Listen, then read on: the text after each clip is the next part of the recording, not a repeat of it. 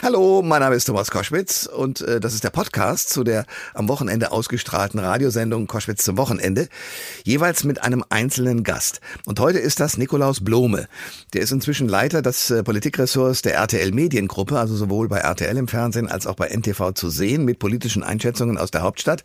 Und den habe ich gebeten, doch mal die Situation im Moment einzuschätzen, wie man äh, wohl auch mit den Parteivorsitzenden und der Parteivorsitzenden umgehen könnte in nächster Zeit Zeit bei der SPD, bei den Grünen und auch natürlich bei der Union.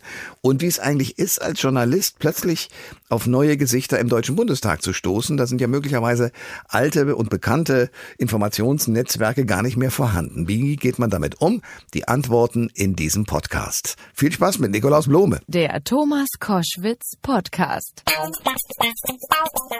Ihr hört Koschwitz zum Wochenende jetzt mit einem Mann, der ähm, ja Journalist ist und zwar mit Herz und Seele. Nikolaus Blome, schönen guten Tag. Guten Tag. Sie sind äh, Politikchef bei RTL und für NTV, also sind sozusagen dauernd unterwegs in der Hauptstadt und haben politische Kontakte. Was mich beschäftigt ist, jetzt haben ja durch die Bundestagswahl am 26. September sehr viele neue Frauen und Männer den Weg in den Deutschen Bundestag geschafft, äh, aus den unterschiedlichsten Parteien. Und ich stelle mir das so vor, dass Sie als Journalist natürlich auch hinter den Kulissen Kontakte haben. Da wird mal eine SMS ausgetauscht über Details, die eigentlich nicht öffentlich bekannt werden dürfen diese ganzen Leute, die sozusagen früher da waren, sind jetzt zum Teil ausgemustert worden aufgrund des Wahlergebnisses. Jetzt müssen Sie da mit neuen Leuten zu tun bekommen. Wie einfach ist das? Ähm, das hat man hoffentlich schon ein bisschen früher begonnen. Zumindest bei uns hier ist es so, dass man dass absehbar war, wer alles nicht mehr im neuen Bundestag sein würde, vielleicht sogar auch nicht in der neuen Regierung sein würde. Ähm, und dass man, also, so haben wir versucht, schon im Laufe des Wahlkampfs uns vorher zu schauen, wer von den jungen Leuten jüngeren Leuten, muss man sagen, mhm. ähm, unter 35 meinetwegen, ist interessant. Wer hat schon eine Rolle gespielt bei den Jusos, bei der grünen Jugend und zu denen auch schon mal einen gewissen Kontakt aufgebaut. Dafür gibt es verschiedene Formate bei RTL NTV, im Fernsehen auch, äh, solche Leute mal heranzuführen und uns quasi in ihre Nähe zu bringen und mit denen ins Gespräch zu kommen. Aber dazu muss man natürlich auch sagen, viele derer, die jetzt Minister waren oder wer, jetzt Minister werden, mutmaßlich in einer neuen Ampelkoalition, die kennen wir auch schon lange. Also wer wirklich Personal verloren hat und damit auch Kontakte weggehen, das sind Leute aus der CDU. Ja, aber äh, dennoch stelle ich mir das so vor, dass natürlich, sagen wir mal, die CDU hat das ja auch sehr beklagt, wenn äh, Meldungen durchgestochen wurden, dann war das ja schon auf sehr privater Ebene mit Leuten und Journalisten, die man lange kennt. Das ist jetzt verloren gegangen zu einem Teil, oder? Ähm, ja, vor allen Dingen ist es wahrscheinlich gar nicht mehr so spannend, aus einem CDU-Präsidium in den ja, nächsten gut, Jahren großartige Dinge zu erfahren, weil es eben keine Regierungspartei mehr ist. Das ist brutal, das ist aber so. Ähm, und ich glaube, dass gerade auch die CDU, wenn man sich die letzten Runden, die sie gemacht hat, anschaut, gelernt haben, dass ihr das geschadet hat. Ähm, also als Journalist bin ich natürlich daran interessiert, möglichst viel aus so einer Runde zu erfahren. Aber das wahllose, ähm, äh, hemmungslose quasi an, an Durchlässigkeit, das hat der Partei, glaube ich, nicht besonders gut getan. Und das ist denen auch allen bewusst.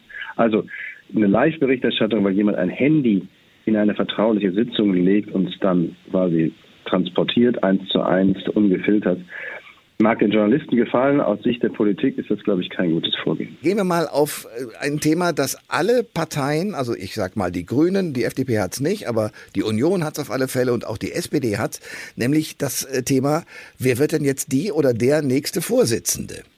Äh, wie geht man damit um? Also fangen wir mal bei der SPD an. Lars Klingbeil, ist das ein sicherer Kandidat oder auch nur eine Spekulation?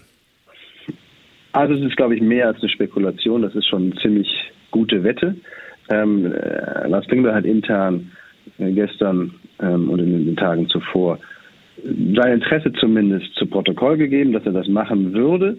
Er wäre auch sehr gern, hat er hier mal erzählt, ähm, Verteidigungsminister geworden. Ist auch noch nicht völlig auszuschließen, ja. aber beides wird er nicht. Also er muss sich dann schon entscheiden, Ministeramt oder aber Parteichefamt, würde ich glauben. Und es ist für ihn und die Partei ein schlüssiger nächster Schritt, denn er hat in Wahrheit als Generalsekretär die Partei schon geführt, vor allen Dingen im Wahlkampf. Den Eindruck hatte ich auch. Also auch die gesamte Planerei mit Olaf Scholz und so weiter äh, hat äh, ziemlich gut funktioniert, wobei ein weiterer wichtiger Mann im Hintergrund die Fäden gezogen hat, was zumindest die beiden Vorsitzenden der SPD angeht. Und das ist Kevin Kühnert. Was ist von dem zu erwarten in nächster Zeit? Ähm, das wird sich zeigen. Und zwar, also das wird sich daran festmachen, wie sehr kann Olaf Scholz einlösen in der Ampel, was vor allen Dingen auch die Jusos, etwas der linkere Rand, wenn man so will, der SPD, ihren Wählern versprochen hat. Ähm, wenn die FDP zum Beispiel ganz viele Dinge verunmöglicht, blockiert, auf die besonders die Jusos gewartet haben und gehofft haben, dann wird sicherlich Kevin Kühner sich zum Sprachrohr dieser Gruppe machen. Ähm, wenn, es, wenn das äh, glatter läuft und auch diese Klientel, dieser Teil der Wählerschaft der SPD gut bedient, sich gut bedient sieht, dann wird Kevin Kühner die ersten vier Jahre nutzen, um ganz viel im Bundestag zu lernen. Denn so schätze ich ihn ein. Er hat einen etwas längerfristigen, weitreichenderen Plan und der bedingt sicherlich auch in den ersten vier Jahren vor allen Dingen zu lernen, wie das Geschäft im Parlament geht. Reden wir mal in derselben Situation von den Grünen, also von dem Vorsitz. Da wird sich ja möglicherweise auch einiges ändern müssen, denn äh, die beiden Spitzenkandidaten, die das Duo, die das bis jetzt sozusagen die Grünen geführt hat, wird ja vermutlich in irgendwelchen Parteiämtern aufgehen. Oder sehe ich das falsch? Also die jetzigen Parteivorsitzenden, ähm, Annalena Baerbock und Robert Habeck, streben offenkundig Ministerämter an und dann können sie in dieser Sekunde nicht länger Parteiämter haben. Diese Trennung gilt bei den Grünen und ich glaube, die wird auch nicht aufgelöst für die beiden.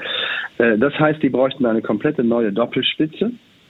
Ähm, auch da gibt es Kandidaten oder zumindest äh, solche, die sich in Position bringen und dazu zählt, ähm, ich glaube, die ehemalige Chefin der Grünen Jugend, Ricarda Lang, die jetzt in den Bundestag gekommen ist. Ähm, an der Parteispitze sicherlich nicht so erfahren, aber ich glaube, dass gerade bei den Grünen gelten wird, das absolute Spitzenpersonal, das sie haben, geht in die Regierung, um sicherzustellen, dass der grüne Anteil in der Regierung A sichtbar wird und B professionell gehandhabt wird.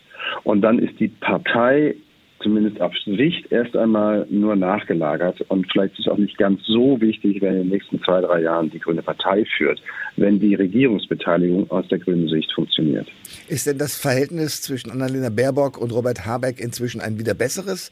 Weil zwischendurch hatte ich schon den Eindruck, äh, Annalena Baerbock hat nicht geliefert, was die Prozentzahlen angeht. Jetzt macht mal Robert Habeck die ganzen Koalitionsverhandlungen. Ähm, Robert Habeck ist sicherlich erfahrener in dieser Frage.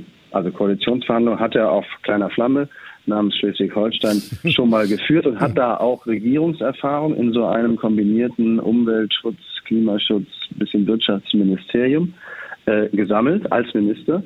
Also ich glaube, wenn es so ein Ministerium auch auf Bundesebene geben wird, dann werden sich das die Grünen sichern müssen. Und dann, glaube ich, läuft es auch ziemlich klar auf Robert Habeck zu. Ähm, Richtig ist, die Erwartungen, die Annalena Baerbock eine Zeit lang wecken konnten, was die Prozentzahl für die Grünen angeht, hat die Partei am Ende dann unterboten. Sie hat sich aber trotzdem massiv verbessert im Deutschen Bundestag. Und ich frage mich immer, was der wichtigere Gradmesser ist. Die Erwartung, die man zwischenzeitlich mal hatte, oder der Umstand, dass man da einfach mit einem Drittel, fast mehr als einem Drittel zusätzlicher Abgeordneten in den Bundestag eingezogen ist.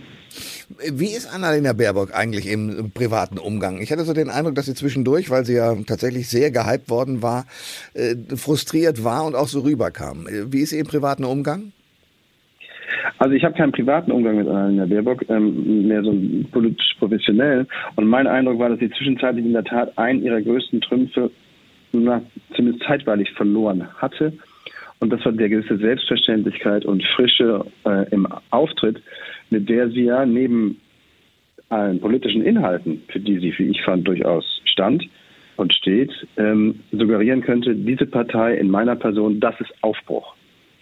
Äh, das war ja, wenn man so will, die Karte, die die Grünen spielen wollten. Äh, Leute, stimmt nicht wieder für die völlig ausgeleierte SPD in der, in der, und die völlig ausgeleierte CDU, die da jahrzehntelang miteinander regiert haben, sondern stimmt für uns die Grünen, denn wir sind das Neue, wir sind der frische Aufbruch.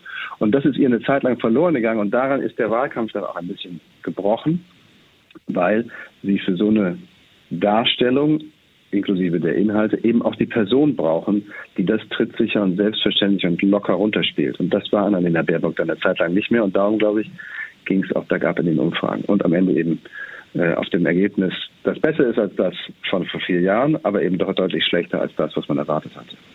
Ähm, haben Sie die Fernsehsendung mit Sandra Maischberger und Armin Laschet gesehen? In Teilen, ja.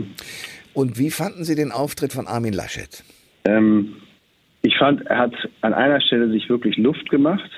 Und ich habe lange darauf gewartet, weil ich das aus Hintergrundgesprächen mit ihm im kleineren und vertraulichen Kreis auch so wahrgenommen habe, nämlich der große Frust über die Unberechenbarkeit von Markus Söder.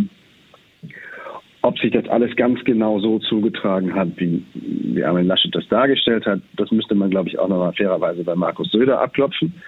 Aber der Grundeindruck, da wacht der Kanzlerkandidat der CDU, CSU morgens auf und weiß nicht genau, was der CSU-Chef über Nacht schon wieder angerichtet hat. Ähm, mit so einer Sorge zu leben, macht, wir sprachen gerade darüber, eben auch unsicher, ähm, gehemmt im Auftritt und dann lange nicht mehr so kraftvoll oder entschlossen wirkend, wie man das als CDU-Kanzlerkandidat eben tun muss. Also auch da hat, wenn man so will, das, das Binnenverhältnis dieser beiden etwas mit dem Wahlkampf von Armin Laschet gemacht und nichts Gutes. Und wie geht das jetzt weiter in der Union? Also jetzt ähm, geben sich ja allerlei Leute die Klinke in die Hand und wollen äh, CDU-Chef werden. Äh, Friedrich Merz will das immer wieder, allerdings nur mit der Basis. Äh, Norbert Röttgen hatte offenbar auch ganz gute Karten. Was glauben Sie, wie wird das ausgehen? Ja, das Schöne ist für Journalisten, ähm, dass man in diesem Rennen zumindest seit zwei Jahren keine neuen Namen lernen muss. Es sind immer dieselben, die antreten. Ralf Brinkhaus vielleicht noch. Ja, stimmt, vielleicht. Ich glaube aber nicht, dass er als, wie soll man sagen, als äh, Aspirant für den Vorsitz wirklich antritt, sondern er wird sich da irgendwie in ein Team einbinden lassen, glaube ich. Ja, man hat das, den Modus jetzt gewechselt, die Art des Verfahrens, nämlich Mitgliederbefragung, beziehungsweise de facto ist es ein Mitgliederentscheid. Also das, was die Mitglieder nachher sagen werden in erster und oder zweiter Runde, wird es dann auch. Das lässt darauf zumindest ein Stück weit schließen, dass Friedrich Merz Chancen diesmal besser sind als bei den anderen beiden Anläufen und die sind auch schon nur knapp gescheitert. Das heißt, es kann sein, dass die CDU zum Aufbruch bläst und einen 66-jährigen Mann wählt. Es gibt im Moment einen interessanten Übergang und der hat zu tun mit den Corona-Regeln, die, die, gerade jetzt wieder wild drauf und runter diskutiert werden. Die Zahlen gehen nach oben. Der amtierende, im Moment sozusagen in der Zwischenphase steckende Gesundheitsminister Spahn möchte hart äh, auch das ein oder andere durchführen für Nichtgeimpfte. Kanzlerin Merkel meint sogar, es geht bis zu einem Lockdown, während die Ampel offenbar äh, ganz anderer Meinung in dem Zusammenhang ist. Wer hat denn jetzt eigentlich das Sagen von diesen beiden Gruppen? Ähm, das ist eine wirklich spannende Frage, denn dafür gibt es keine schriftlichen Regeln. Ah. Ähm, dafür gibt es auch in der Verfassung nichts. Ähm, das ist der Comment immer gut gelebt ähm, zwischen einer alten Regierung und einer neuen. Gut, in den letzten 16 Jahren war es die alte Regierung auch immer, die neue zumindest, die Kanzlerin war immer dieselbe. Ähm, das ist jetzt in der Tat einer dieser Übergänge, wo wirklich das Kanzleramt die politische Farbe wechselt und die Kanzleramtspartei zuvor nicht mehr in der Regierung sein wird. Und jetzt ist die Frage, wer hat eigentlich kommissarisch und geschäftsführend, ist es noch die alte Bundesregierung, bis das die neue im Amt ist? Aber sie ist aus ihrem Amt bereits entlassen offiziell. Also die Entlassungsurkunde hat Frau Merkel schon und alle ihre Minister. Und trotzdem ist sie geschäftsführend im Amt und trägt Verantwortung für das Land. Ich würde sagen, wenn man es nachher auf die Goldwaage legt, glaube ich, ist es eher die Verantwortung der alten Bundesregierung, dann selbstverständlich im Zusammenspiel mit der neuen Entscheidungen zu treffen und auch zu verantworten. Ähm, alles, was durchs Parlament muss, kann man schon mit den neuen Mehrheiten machen. Aber ich glaube, die Ampel wäre nicht gut beraten, etwas im Parlament durchzustimmen, das der alten Bundesregierung, die noch die Geschäfte führen muss, total zuwiderläuft. Also man wird sich da auf was einigen müssen. Aber in der Tat, äh, diese beiden Züge fahren im Moment so ein bisschen aufeinander zu. Und darum, glaube ich, braucht es am Ende so eine Ministerpräsidentenkonferenz, wie wir sie schon so oft hatten bei Frau Merkel. Und da muss Olaf Scholz und die Grünen halt auch dabei sein. Das sagt, und die FDP. Und die FDP, ganz genau. Die dürfen wir nicht unterschlagen an der Stelle. Das sagt Nikolaus Blome, Politikchef von RTL und NTV. Ich danke sehr für das Gespräch. Gerne. Alle Informationen zur Sendung gibt es online auf thomas-koschwitz.de.